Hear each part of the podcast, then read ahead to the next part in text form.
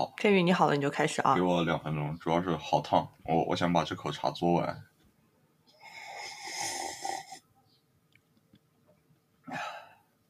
你这个声音这么大声，就让我就很想把它剪成花絮放到前面。就是就是太烫了呀，就主打一个聊天，今天就对，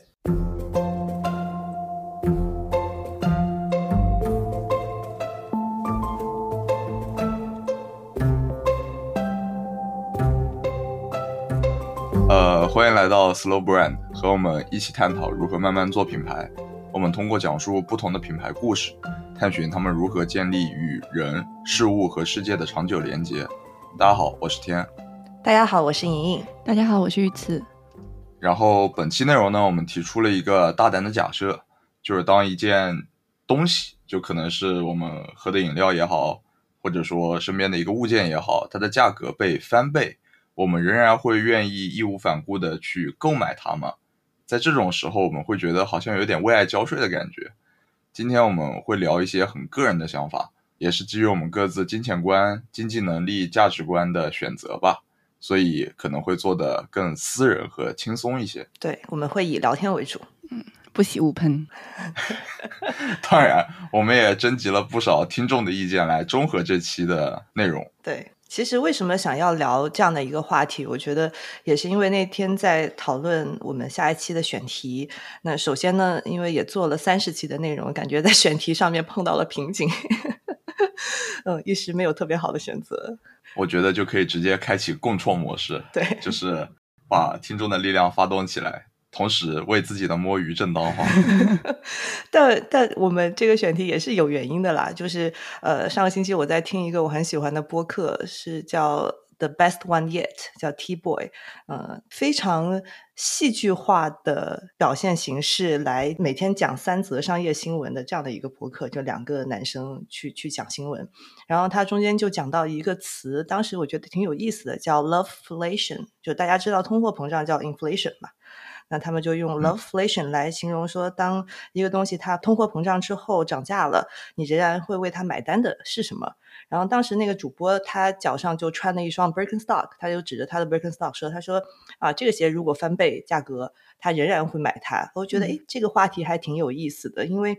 当我们说到一个东西涨价了之后，你还会愿意为它付钱，那到底是因为它特别的必须，还是原本？这个产品它是物有所值的，它的定价就是比我们认知的这个价值要低，还是说会有其他的，比如说情绪层面的原因？而且，嗯，如果我们去回顾一些之前的讲过的一些品牌，比如说像乐高，刚刚讲的 Birkenstock，我们当时在聊的时候都有讲到说，这些品牌是在呃疫情或者是经济下行的时候逆势增长的，或者说像卡西欧，也是我们一想到。第一反应就会觉得它如果再贵一点，诶，好像我们还是会继续买它的这样的一些品牌，所以我们就决定今天来聊一聊，就是我们心目当中物超所值的东西有哪些。嗯，没错，在这里也再次感谢一下观众的热情投稿吧。我们也讨论了不少，也看了不少他们的选题，以及我们自己也拿出了一些我们认为物超所值的物品嘛。今天就会从其中选一些出来和大家一起聊一聊。我觉得一开始就从最便宜的看起，因为他们的涨价可能相对那么来说不是很有关痛痒。嗯，也就是吃的东西，你想，可能一瓶可乐啊，一包薯片啊，它翻个倍，价格还是挺 affordable 的那种。嗯，因为可乐好像是我们在听友群里提到频次最多的一个饮料。对，我觉得就是夏天没有冰可乐，不带点气，不喝到嗓子痛，就这体验是不完整的，就不会觉得夏天真的来了。而且要是全糖的，因为零度不够得劲啊。不行，我 我我无不糖。对我只能喝无糖的。是的，因为我每天在办公室都嗦两瓶可乐，如果喝全糖的，我感觉我现在每天都住牙医那儿，牙没喽。我觉得可乐它挺有意思的，因为呃，一方面就像你说的，它很日常嘛，就是价格也挺便宜的，你一天喝两瓶也不会觉得就是花太多钱在上面。然后，但我觉得它是一个特别特别厉害的一个产品，因为真的就没有人可以替代，就特别是可口可乐，就是嗯，我觉得喜欢可乐的人应该不会买百事可乐。然后你看，我不会，对吧？然后嗯国、啊就是国内也有一些品牌，像娃哈哈、像元气森林都在尝试做这个可乐，但感觉这个配方总是没有得到这个精髓，找不到这个最神奇、最完美的这个配方。所以我觉得大家愿意花钱，就是比如说双倍的价格去买它，我觉得就是它的不可替代性，它的独一无二性。我觉得有一点点的伤人，因为就是 含糖的可乐，我还是会喝百事的。就是如果无糖的，那确实我只喝可口可乐。为什么？我嗯觉得可口可乐的那个气比较足，诶，百事相对来说好像气没有那么那么足了。因为我不爱打嗝，好的，是不是很合理？嗯，其实讲到可乐，会让我想到，因为我我自己觉得，在食品啊，就是日常的这些物件里面，让我觉得会愿意花更多钱的是麦当劳的一些产品。我觉得巨无霸跟可口可乐一样，都是无可替代的，就是世界上只有麦当劳的巨无霸能叫巨无霸，对吧？那除了巨无霸以外，我自己也很喜欢麦当劳的甜筒。虽然说，因为你们提醒我说现在已经要五块钱一个，我觉得还挺贵嗯的。嗯，对，但我在想说，那诶，它如果涨到十块钱，我还会买吗？如果说今天是一个什么京都抹茶限定，什么草莓限定，我觉得应该我还是会会花这个钱，因为就是甜筒对于我个人来说，就是一个是它麦当劳的甜筒做的很好吃，然嗯后另外一个就是小时候就是下课啊，或者是课外活动之后，就会去买一个，跟朋友在麦当劳坐上一会儿聊聊天，我觉得这个还是有一定的情怀在的。但有没有一种可能，因为他们本来就蛮便宜的，所以你就贵个两三块，这点差价在你的消费观里就已经被抹平掉了。就像你刚才讲的甜筒，如果五块钱翻倍，那我可能就真的不买了。嗯嗯，我可能会考虑去买一下买一赠一的麦旋风。没问题，你是真正的卖萌。但是也有听众提到，像茅台这样的，因为保值，所以现在他们可能被冠以更多的像金融属性这样的一个概念，像是最近这几年吧比较火的，比如说像年份酒啊、生肖酒啊，感觉已经都快成了我们最近的硬通货了。对，我觉得茅台跟刚刚我们讲的可乐完全不是一回事儿，对对吧它其实就是奢侈品嘛，属属于刚刚像你说的一个金融属性投资产品的范畴，所以我觉得今天很难去聊，比如说像茅台啊，还有像山崎啊、响啊，然后那些有年份的葡萄酒，甚至我觉得你去想这几年奢侈品一直在涨价。前几天我去逛的时候，也就是一家奢侈品店，他那个 sales 就盯着我跟我说说。呃，嗯你要赶紧下手啊，过几天就涨嗯价了。然后就在嗯想说，本来我也不大想买，你涨价跟我也没有关系，所以我觉得今天我们不会聊到奢侈品这个范畴，因为它这个概念太不一样了。对，嗯，但听友群里也有不少酒精爱好者，所以当他们说到要喝酒的时候，都会提到他们喝酒的环境，或者说他们想喝的酒的这个特殊性。对我还记得前两天我去酒吧，我看菜单上一杯鸡尾酒要一百多块。我其实觉得的确比以前贵了很多，以前可能是在上海五六十块应该能喝到一杯不错的了。但这个钱其实你买的到底是这个产品，还是这个酒吧它的氛围，或者是其实你真的有的时候晚上出去也没真的跟朋友也只有这么几个选择，对，那这个钱其实是也是不得不花的感觉。这种体验的溢价，其实某种意义上也是消费能力的提升吧。除了这些实物体验以外，还有什么体验能让我们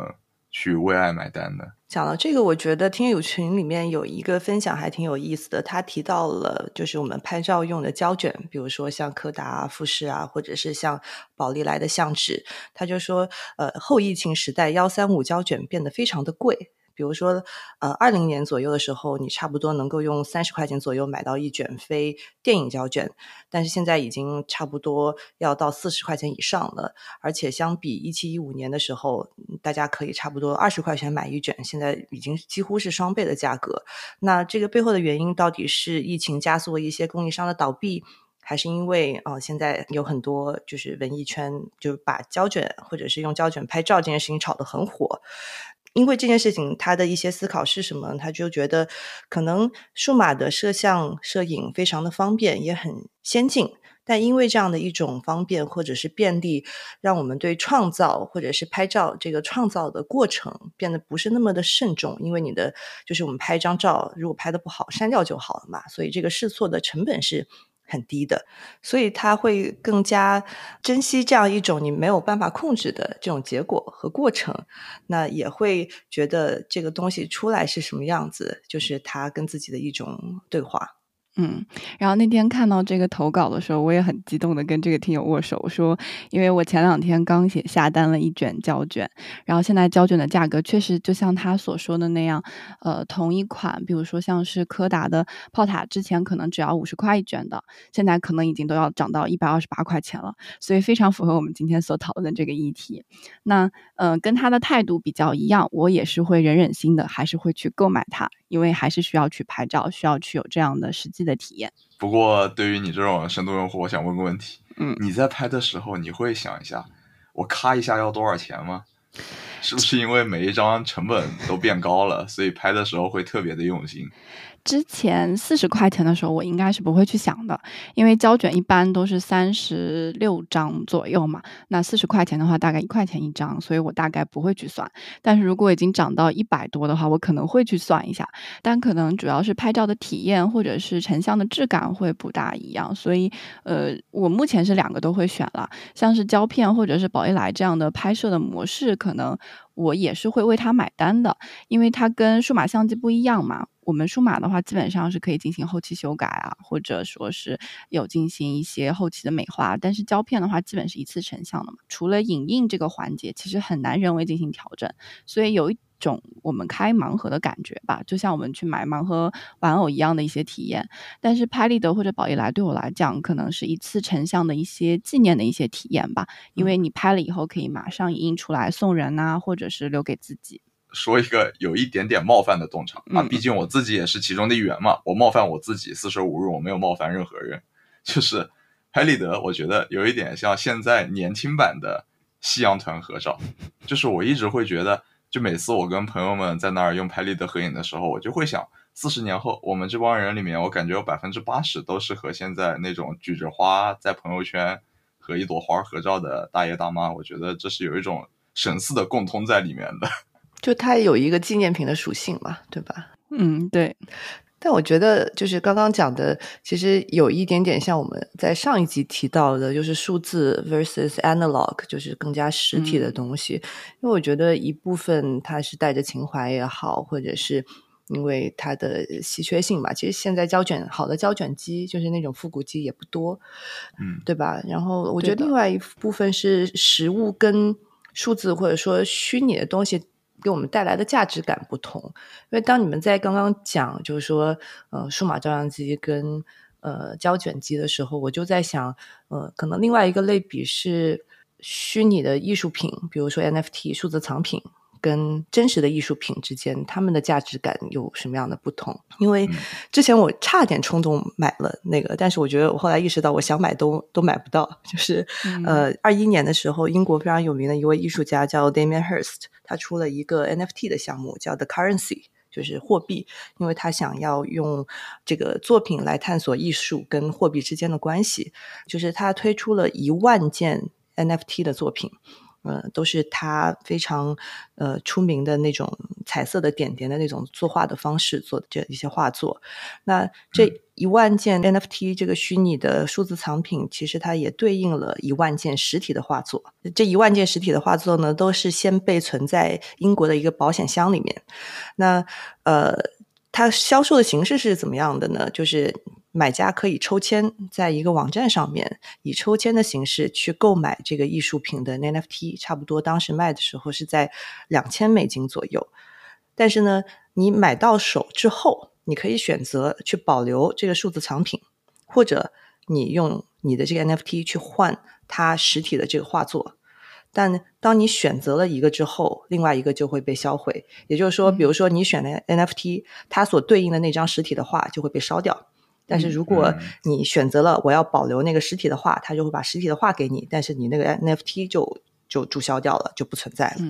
所以我觉得这个就很有意思，因为我当时我我想买的时候，其实我我想买实体的画作，因为我觉得 Damien Hirst 嘛，就是一个很厉害的艺术家，我我肯定想要去收藏他实就是实际的这个作品。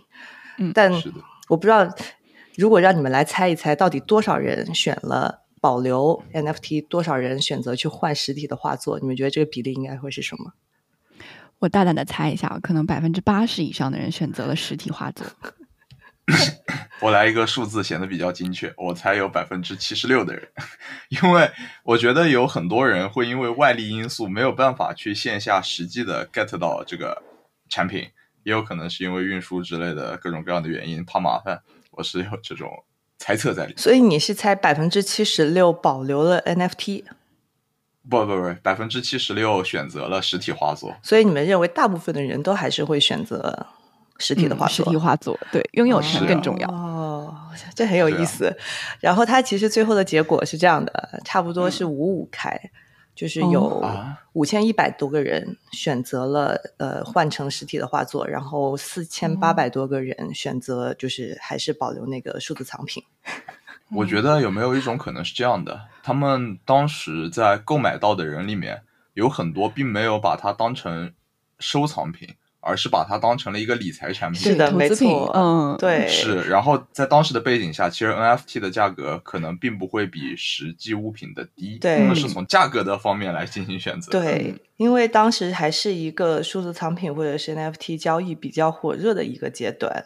所以就是呃，很多人还是觉得它这个 NFT 本身它在交易上会有一个升值的空间嘛，嗯，而且。当时他们就是卖完之后，艺术家还把这个销毁那些没有换的那些人，就销毁那些画作的整个过程做了在 Instagram 上面一个直播，然后就很多媒体就会觉得说，哎，你不觉得这个东西非常的？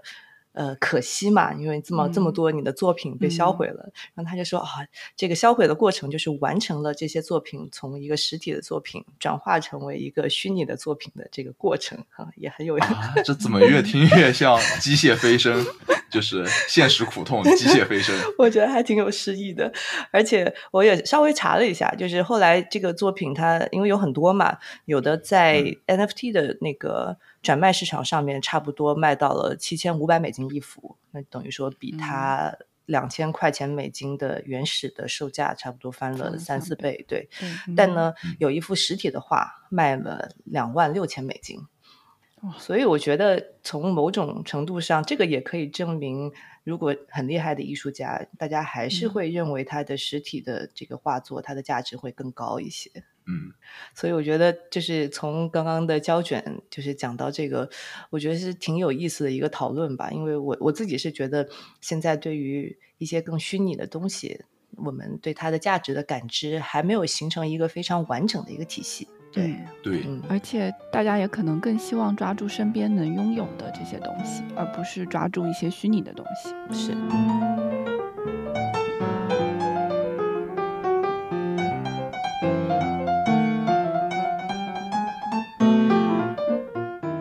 投稿，我是觉得最有意思的，就是我觉得跟体验相关吧。然后他提到了游戏，然后特别是最近大家都在玩的《塞尔达传说》，我没有在玩啊。就是那 他说，就除了上班以外，所有的时间都被他占用了，都在玩塞尔达。要不天宇，你可以来讲一讲为什么塞尔达是一个如此伟大的游戏吧？这这很难说。如果你要讲它的伟大，那我们这期节目就彻底跑题了，就是就就会变成一场游戏安利秀。就，但是我可以大概讲一讲。虽然我也没有开始玩，但是我已经准备好开始玩了。是因为你 买的是卡带，不是那个数字版吗？对，还没有到呢，就是我的时间还没有被占用，但是我的钱包已经被它占用了。因为当然在出第二部之前嘛。他就说了，他们一开始是想做一个 DLC 的，就是在做一个游戏的扩展包。嗯，但是实际上他发现一个扩展包容纳不了他们这么多的野心和自己所做的新设计，所以现在索尼直接出个《王国之泪》。所以说这也是一个很不错的续作原因，我很喜欢，因为他们是很真实的做一些东西，而不是为了做出第二部来，所以怎么怎么样，就是逻辑上是反的。嗯，而且。现在应该多了一个 Z 轴的概念，我很喜欢，就是因为在荒野之息的时候，除了四神兽和王宫内部嘛，其他的地方都被做的非常的简化，就只有一层地图。但是王国之泪现在听说做成了多层的，就是你可以在各个地方都进行多层探索。它是基于海拉鲁大陆，哎，完了这么一说有点中二，就是就是叉叉叉大陆，嗯，它是基于海拉鲁大陆这么一个。很庞大的开放世界体系下来体现这一切，就像官方会为旷野之息做出了威力加强版的 MOD，还为此重新设计了很多高质量的关卡和谜题。就你光听就不知道有多少时间会被干进去，而且乐在其中，因为这是你自己挑的嘛，偶像。就是你去哪里探索以及做什么事儿都是由你自己决定的。我前两天还听朋友跟我说，有人在里面做了一个蔡徐坤打篮球的东西。所以你是可以在里面搭建类似于像动森一样，可以去搭建你的一个事件跟场景的嘛？是不是还可以做菜？嗯，我觉得第二步应该可能都可以实现，因为我自己还没有去玩，我只是看着别人说人云亦云，就越吹越悬。哦，对，因为我在小红书上已经刷到，就比如说有人造一个过山车之类的，但是那个弧度没有做好，然后直接飞下去了。有没有可能他坐的不是过山车，是死亡列车，一次性过山车？嗯，但就比如说，你花多少钱买那个卡带版的？我记得两百多五吧？百啊，五百多嘛？要都翻了，就是你很难原价买到。哦，所以你是加了价买的这个卡带版的。是的，但是你买完之后，你看你花五百块钱，你可以玩很久，对吧？是啊，对，而且卡带版还有另外一个好处，就是可以再抛售出去。我也是跟别人学的，哦很喜欢你就搞个小架子摆起来，不喜欢你还可以出手能回血。那其实就是你玩的时间越多，你这个钱花的越值。我能想到的那个类比就是迪士尼的 年票，比如说你花的一千多、两千多，你只要去的越多，这个钱就花的越值。但有的游戏是通过很难玩，让你玩的时间很长，就只狼。嗯有的游戏是因为真的很好玩，会让你一遍一遍的去玩，然后去解锁不同的成就。这样的话，就是真的花很少的钱，用很长的时间。我觉得除了游戏有这样的呃体验的话，呃，其实观影我们上上期所说到的这 HBO 其实也有差不多的同类型的体验吧，因为我们可以理解成观影时间越久，这个钱花的就越值得。你们会连续包月某一个流媒体平台或者音乐平台吗？我觉得会啊，全都连续包月了呀，因为连续包月便宜啊。嗯，好的，我这边可能就想分享一个我觉得最超值的一个包月体验，就是 Apple Music，因为它非常的便宜，并且内容非常的优质。我应该是从大学开始用的，然后到现在为止，我感觉好像都没有涨过价，就是每个月十块钱，然后还有家人套餐。然后我后来比较了一下，像网易云跟那个 QQ 音乐，感觉连续包月好像都要二十块钱以上，所以我后来就没有去切换其他的平台。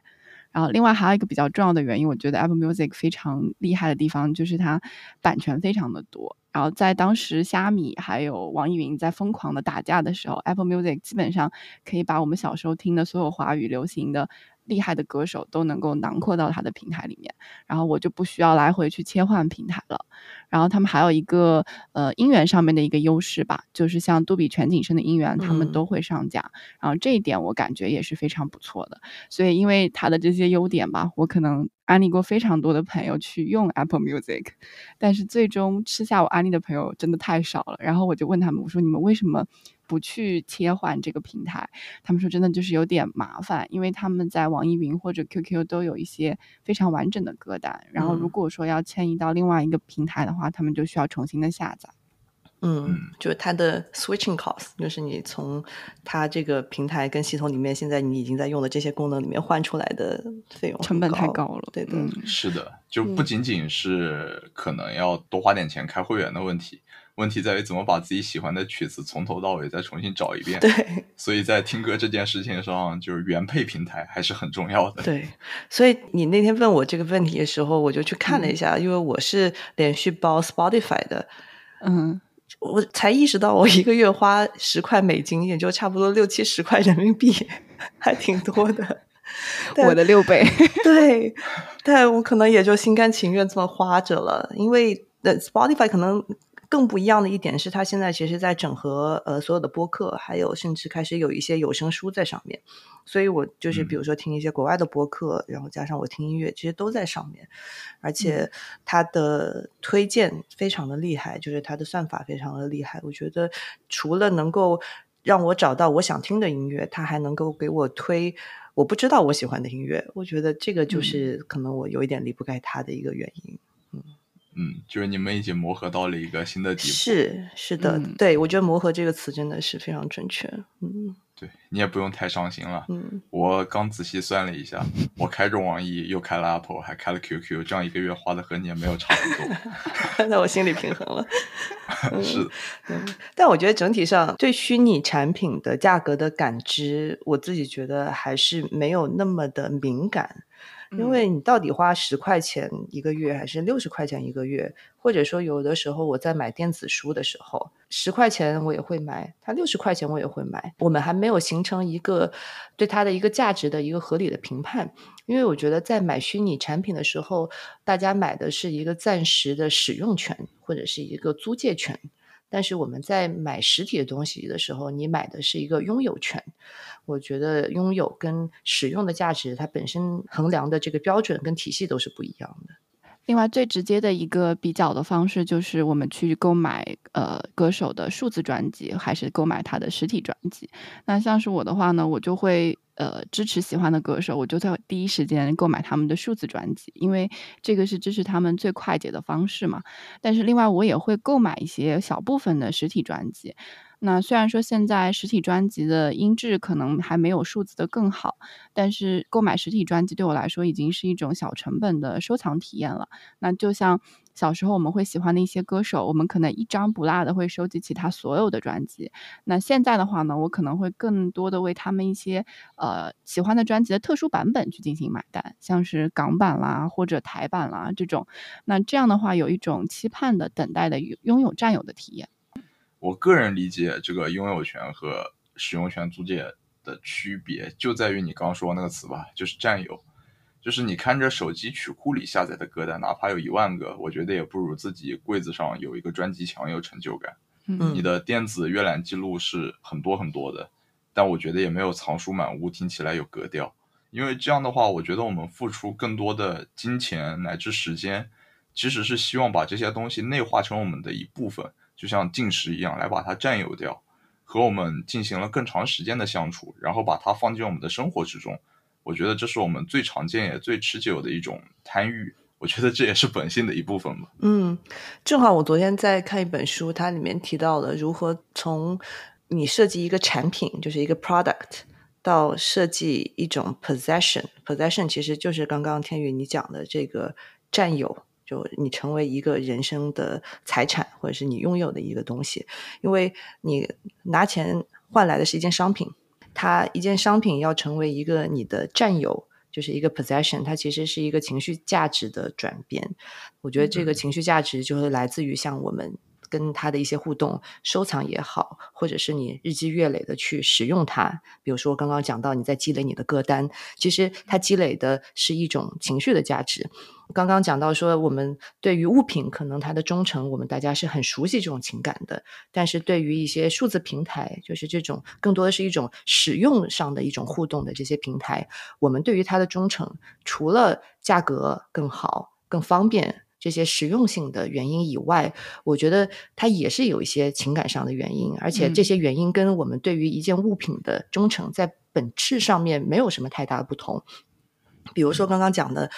歌单，它其实是一种我们去积累个人的一个收听的记录。然后刚刚讲说 Spotify，它懂我，对吧？它推荐给我，这也是一个情感的互动，包括。每年年底的时候，网易、Spotify 它都会出那种年度的总结，然后我们把这个年度总结分享出去。这种分享的动作，其实就是就像你今天买了一件很好的、你很喜欢的一件家具或者是一件衣服，你分享给别人，它是一个让你很自豪的一种 possession，就让你很自豪的一种拥有。我觉得这个情感上面的这种忠诚的原因都是一样的。我想要讲的，可能就是说，当一件商品成为你的一个拥有的时候，它中间的这个情感价值就来自于你跟它的互动，你日积月累的去维护它，然后同时分享它。我觉得这个是呃，我们会对于一些数字平台，虽然说东西变得更虚拟、更很难衡量的时候，我们仍然还是会坚持使用、花更多钱的一个原因。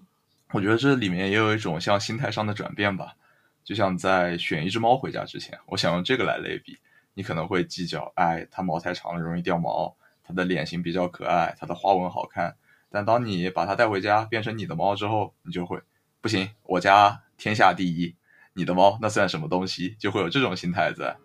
这是一种很主观的价值吧。但也就像工具人和真爱之间的区别一样。是是是是是，同意。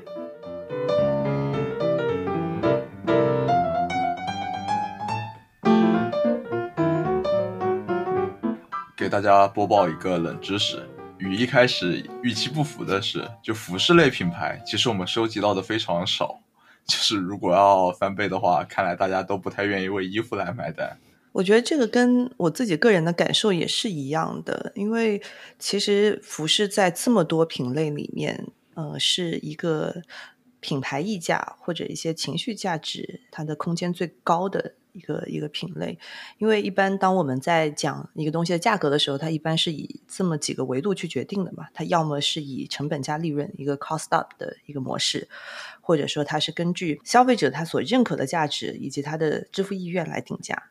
或者是根据一个市场上面其他竞争对手它的价格的高低来决定，但我觉得服装的品类它其实成本是相对比较低的，那很多的这个利润空间就是来自于品牌的溢价跟设计的溢价。那品牌也好，设计也好，我觉得这个东西就见仁见智了。就包括我觉得我自己在内，在过去几年买衣服，更多的是去从一些很基础的面料。它的实用性、它的剪裁去判断这件衣服值不值。那包括我们喜欢的很多衣服，也都是很实在的一些品牌。嗯嗯，我感觉是因为大家现在购买消费衣服的时候，呃，考虑的维度会更加的立体、更加的多元。嗯，不再说是千篇一律的为了我这个 logo，会考虑更多的舒适度、设计理念、功能性。那比较像说我们之前所提到的，呃，Margaret Howell 的衣服，它可能确实是没有非常明显化的 logo，但是我们确实为它 timeless 买单的，或者说像是 Barber 的这个夹克，它确实在功能性上做的非常的突出。还有像是 Uniqlo U 系列这些的，对。但我前天看到一个文章，它讲了一个很有意思的新的一个模式，在这期还蛮值得探讨的。刚刚讲的大部分的定价的方式是根据消费者愿意支付的价格，或者说是一个根据这个企业它的一个目标的利润，根据成本来制定。但还有一种方式是一个更灵活的定价方式，是根据这个市场的供需来决定。但是这种方法其实在服装里面用的很少。但是有一个品牌在前几个月做了一个这样的一个实验，这个品牌叫 Telfar。其实我们在潮牌的那集里面也介绍过它，就是那个开了一个二十四小时电视频道。然后在不定时的去出现一些 QR code，让大家去呃这种超级的 flash sale 的这样一个模式。然后三月份的时候，他们做了一个实验，他们不为一件产品去设定它最终的零售价，而是根据这件产品它的销售或者说它售罄的速度来决定它的价格。什么意思呢？它的一些商品会从批发价开始卖。比如说，一般啊，服装领域的话，批发价大概是在零售价的百分之四十到五十左右，所以它会从那个价格开始，然后每一秒就随着时间，它每一秒它的价格会上涨一点，一直上涨到它的建议零售价为止。但是呢，如果这件衣服卖的很好，大家抢的很快的话，它售罄那个时间点，它的价格就成为了它最终的价格，就会停留在那个价格，成为以后永远的这个销售的价格。那这个形成的一个结果是什么？就是越受欢迎、越畅销的产品，它的价格就会越低。我举一个例子，我看了一眼，就是呃，比如说它在网站上有一件就是 crop 的 hoodie，就是短短的那种 hoodie，它最开始卖的就是批发价是七十美金，最后。当它涨到七十一块三三的时候，就已经卖完了。所以现在这个衣服就一直保持在这个价格在卖。然后你可以看到，说它的原先的建议零售价是在两百八，是七十的四倍嘛。但是因为大家就疯抢，所以没涨多少，就就就这个价格就停止了。所以我觉得这个是一个很有意思的点。这个就说明越受欢迎的东西。在 Telfar 这边，它的价格就越低。我们一般会认为啊，这个东西如果很受欢迎，那我就有这个底气，或者说我有这个空间去在上面去增加一个 markup，增加一个溢价。但是 Telfar 它的这个说为什么这么做的一个理由是，他们不希望把价格来做一个门槛，因为 Telfar 它的品牌是非常植根于黑人文化的，然后他觉得呃很多酷的人他不一定是有钱人。那所以酷的衣服也不应该是贵的衣服，所以我觉得就是这个让我昨天一直在想，我说到底一个东西它越受欢迎应该越便宜，还是越贵？其实我觉得这个问题还是蛮狡猾的，因为这个问题要回答之前，就先要搞清楚“受欢迎”这个词该怎么去理解。嗯因为在我看来，受欢迎可以从两个方面去讲，一个是使用者的喜欢，还有一个是没有拥有的人想得到。在我的理想中，“受欢迎”这个词最好的解释，就像那个 Telfa 让大家自己去决定一个产品的价格一样嘛。嗯当我们的选择不受限的时候，被选择最多的那个选项，我觉得就是最受欢迎的选项，嗯因为它跟价格本身其实是无关的，嗯是它的用途，是人们对它的态度去决定它的价格。就像七十刀的那个 hoodie 刚放出来，七十一刀出点头就被卖空了。怎么说呢？我们对它的期待和对它的渴望程度，都完全可以通过我们为它买单的这个行为，就是最简单和直接表现喜爱的方式嘛，可以通过这种方式来反映出来。但当你的标价一开始就用零售价和建议零售价入场来和我们接触的话，就很难反映我们对它真实的态度了。嗯，就等于说你用门槛去筛选人，而并不是让大家来决定这件东西的价值是什么。就是等于说是价值的这个定义到底在谁手里？是的，我觉得价值的定义给到消费者的手里，让消费者具有主动权的时候，受欢迎这三个字才具有真实性。嗯嗯，这个非常同意。我觉得还有一种呃 scenario，就是说这个东西受欢迎是因为大家都需要它。可能是一种必需品。对，像这样子的一些品类的话，我觉得它的价格就不应该高。就是这些品牌，它有义务跟责任去降低它的成本，然后让这些东西能够让更多的人获得。都买得到，对嗯，对，就像以前的米粮油盐一样，对这种东西，我觉得是构建生活最最最根本的，就是生存的保障的东西，它不嗯太应该被纳入到随意涨价的东西的范畴。嗯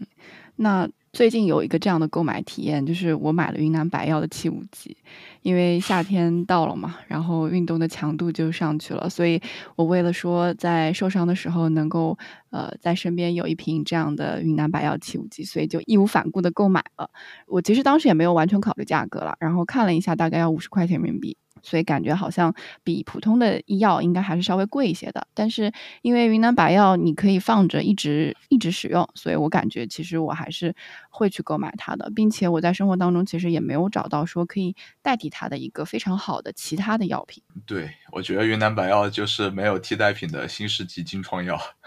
就是跌打损伤喷一喷，哪儿疼了喷一喷，反正就像生活伤了个保险一样。我觉得，就是哪怕你不是事后去买，事前家里备一个，我觉得也是很常见的事儿。当没有替代品的时候，它本身就是一件必需品了。我觉得这个就又回到可乐这个例子了。对，是的，我自己的话，可能还是之前说过的鼠标，嗯嗯就是因为我对于鼠标的需求就已经被变成那样了，就像可乐把大家的口味养成那样了。我个人是因为一开始用鼠标用的是 G 五零二，它很沉，然后导致现在没有鼠标能符合我的需求，就是都太轻了，我需要一个足够沉、足够有棱角的鼠标。就虽然我也承认无线的手感和技术也一代更比一代强，但是我每次抓着它的时候就觉得没力，没办法，就有一种浑身不得劲儿的感觉，就像你喝了很久的可乐，突然给你一瓶山寨可乐，你能喝出来味道区别。所以我现在已经用到第四只鼠标了，还是 G 五零二。我觉得就是你说的这个例子是什么东西？你用顺了之后，嗯对对吧？你用顺了之后，这个还是回到它的 switching cost 太高，你很难适应一个另外一个产品，它可能没有办法满足你的一种习惯，它不是一种需求，它其实满足的是一种习惯。就像我就比如说苹果的系统用惯了之后，你就很难换出去。我觉得一个是它的啊质量啊设计啊，但还有一种就是你要为保持这种习惯，然后去持续的用它。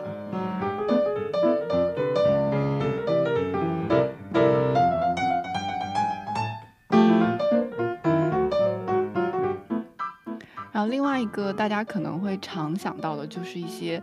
呃生活常用的一些工具，或者跟爱好相关的一些器材。那像最近比较火的，嗯，滑雪的人可能想要雪板或者是雪杖。那对我来讲而言，那就是打羽毛球时候的球拍。嗯那这个就要说到收藏跟使用的一个关系了，因为球拍对于我来说，使用价值肯定是大于这个收藏价值的，因为我一周要打两次球，两到三次球吧。那所以不管涨到多少钱，我肯定都是会为这个拍子买单的。只是说在上涨了以后，我可能在数量上就会有一定的限制。那以前我可能是买三把拍子，那现在我可能就买两把。然后买一把进攻跟防守相对来说都比较均衡的，那俗称叫糖水牌。那另外一把就会是进攻特色比较突出的，那这样就能兼顾我打混双也可以打女双。我现在用的是 Unix 的天府七零，还有一把是 Victor 胜利的极速十二 F。那当时入手的时候呢，一个是大概八百多块钱，一个是一千多。那 double 一下的话，我觉得还可以忍，因为毕竟很多羽毛球的高端拍在后期都会停产，然后一停产以后，他们的价格就开始涨价，然后涨到两倍甚至是更贵的价格。嗯。什么是专业啊？对，这就是专业呀！我刚刚听的时候，我真的是有一点一头雾水，然后我就使劲的在类比，说我什么东西会买三件，可能就也只有耳机。嗯，对，我会有一个就是带线的耳机，就比如说我们录制的时候用，对吧？嗯。然后平时出行的时候一个无线的耳机，然后对于音质高一点的时候，可能是那种呃大的耳机。对我可能只有这样的一个类比了，但是还是没有你那个专业。是，这就主打一个专业。但是现在讲的好像都是使用，收藏又会是哪些方面的呢？呃，收藏的话，像是羽毛球拍就会跟明星进行联名嘛，像是林丹啦、李宗伟啊这些，他们都会出一些限量的联名款的牌子，然后包括一些呃。比赛专用的一些牌子，他们可能就会量产或者限量生产。但是我觉得对我来讲，我可能呃不属于这一类的受众吧。有些球友可能是装备党，他们会下手去买这样的联名限量产品。那我更在乎实用性，因为羽毛球的双打很容易撞拍，那撞坏了以后呢，就两千块钱直接一秒一无所有了。所以我还是说会考虑一下。如果说我要买联名限量款的话，我可能就挂在家里了。不过这么一想的话，其实球拍和那种球鞋还是有一些共通之处的。它都既可以是工具，也可以做收藏。我们可以穿着它去运动，也可以拿来展示，就来显示自己对于这项运动的热爱。同时，也都有很多的装备党，还是一个很有趣的事情。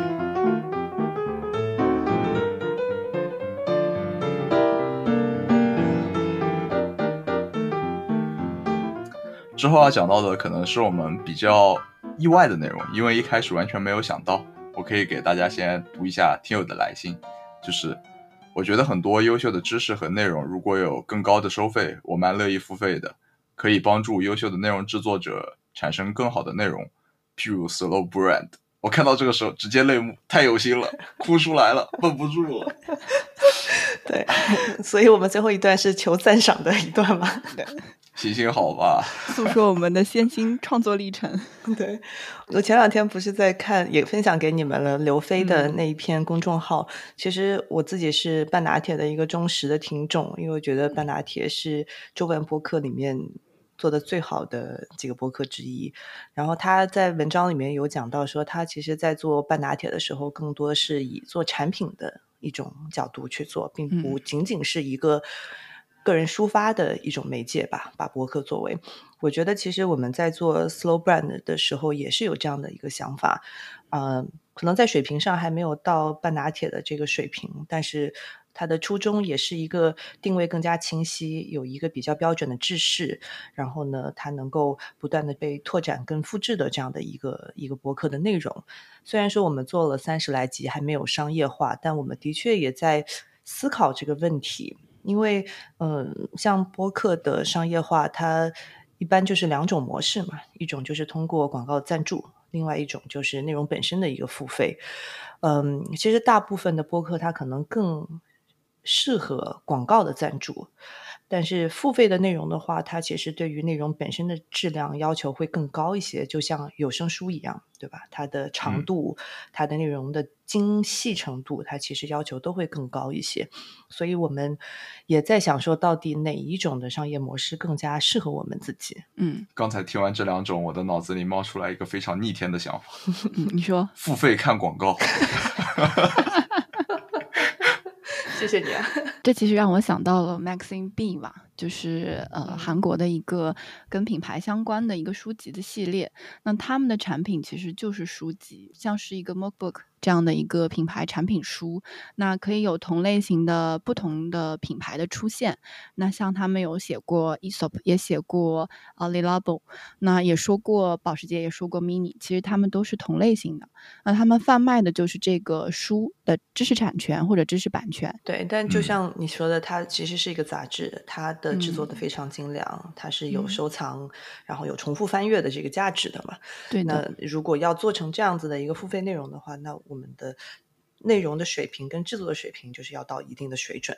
但我觉得我们是往那个方向努力，就是我觉得 Slow Brand 如果作为一个产品的话，那个是我们努力的方向。但是，嗯。我觉得在某种程度上，我们自己又给自己设了一个线，因为 Slow Brand 它虽然说它不是一个品牌的狭义的概念，我们也强调说它可以涵盖很多生活当中不同的话题，它更多的是一种理念或者是价值观。但其实，即使是当我们在讲理念跟价值观，我们不做品类的限制的时候，能选的也并不是特别多。而且，如果说我们假设今天一个品牌，他找到我们想要做一集这个品牌的专题，他给我们钱，嗯但我们怎么样确保这个内容还是非常的中立、公正，嗯对吧？而且，一个更现实的一个问题是，当他赞助我们做了一集内容的时候，我们很难做同一个品类的另外一个品牌。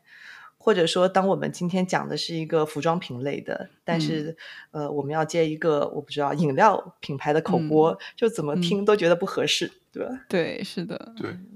但是从另一个层面说，我们也有可能是在这些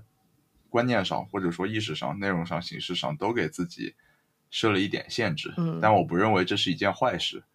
因为就像给自己设立更多的规则嘛，本质上也是为了帮助自己更快的认清自己是一个怎样的人，以及自己要做怎样的事情。对这都是一种比较好的约束。，对，嗯所以其实我也有设想过，我觉得这也算是一个 open call。嗯听众当中，如果你是一个设计工作室，嗯或者说你在为这些不同的品牌在提供某些服务，不管是技术上的还是运营上的，如果你们想要去合作一些内容的话，我觉得是非常欢迎的。因为我突然意识到，其实，在英文的播客的体系里面，很多的广告都是一些我叫它生态系统里面的服务商。它并不一定是品牌本身或者是企业本身，所以我觉得如果有感兴趣的，如果你不是品牌，但是我们有相同的理念，我们想要去服务或者是去呃跟在 Slow Brand 这样定义里面的一些品牌进行对话的话，我觉得我们非常欢迎。不管你是设计工作室，还是一个比如说数字服务商等等，我觉得这一类的小伙伴，我们可以有更多的沟通。嗯，就像莹莹说的，我们可以把 networking 扩大了看，而不是停留在现阶段的呃博客系统下的一个商业模式当中去。是是的，嗯对，希望我们的客户能从零开始变成一，从一开始跟这期的主题一样，不停的翻倍。我们要收一收吗？嗯，可以啊。我觉得可以先从这个方式来说吧，就先直扣主题。翻倍其实这个东西，在我一开始的脑子里就会有一种向上生长的期待。就是我一开始在讲这个东西的时候，我就会觉得，呃，我们想意识到的可能是一种价格的膨胀，但也有可能是它给我们带来情绪比我们想象的要稳健的多，就是给我们带来的价值，情绪价值也好，使用价值也好，比我们想象中要深很多很多。因为你要向上涨它的价格嘛，你向下自然也要有更深的基础在。嗯我觉得这和我们在讲 slow brand 的时候其实是一样的，因为我们是由自己来建构起来的，也是由自己来定义起来的，所以我们只是分享出来我们的观点，借由这个平台，借由一个个品牌讲述给大家。在这个过程中，我所期待的就是像能够溢价的品牌，或者说能够翻倍的品牌一样，有那么深的根吧。而我觉得根的机缘就在于我们互相倾听、互相理解，因为一切长久存在的前提从来都不是同质化或者单一，只有多维度、多角度，我们的观点可能犬牙交错，乃至于站到了对立的立场上，有对立的结构，才是大厦长久支撑的基础。如果想要它翻倍一下，我觉得那地基应该是非常深远而牢固的。而且我觉得它也是一种长久的连接的一种建立吧，就是它不是一种呃一次性的一个商品的交易，而是一个更长久的持续的互动。就是我觉得任何愿意让我们多花钱去购买的物品也好，体验也好，它肯定是有一个时间的一个维度的价值的。我觉得我们更想去关注的就是在时间维度上的它一种陪伴、一种维护和分享。对。其实我现在可以分享一个很私人的想法。我之前有一次在考虑那个长久连接的时候，脑子里突然蹦出来一个词：相爱相杀。你说福尔摩斯和莫里亚蒂相爱相杀那么多年，那某种意义上，他们是不是也算一种 slow brand 呢？谢谢你啊。没关系，我只是就是分享一下脑爆曾经的脑爆。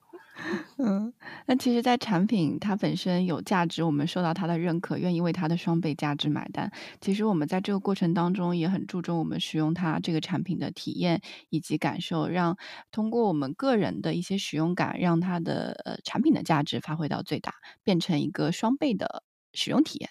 嗯嗯，那我们今天就到这儿。嗯，好的，我觉得没问题。好的，那我们下一期常规节目再见。再见。对，感谢大家倾听我们的胡言乱语。哦，我的胡言乱语，对不起。还有一些我听不懂的专业输出，比如说球拍。啊，确实。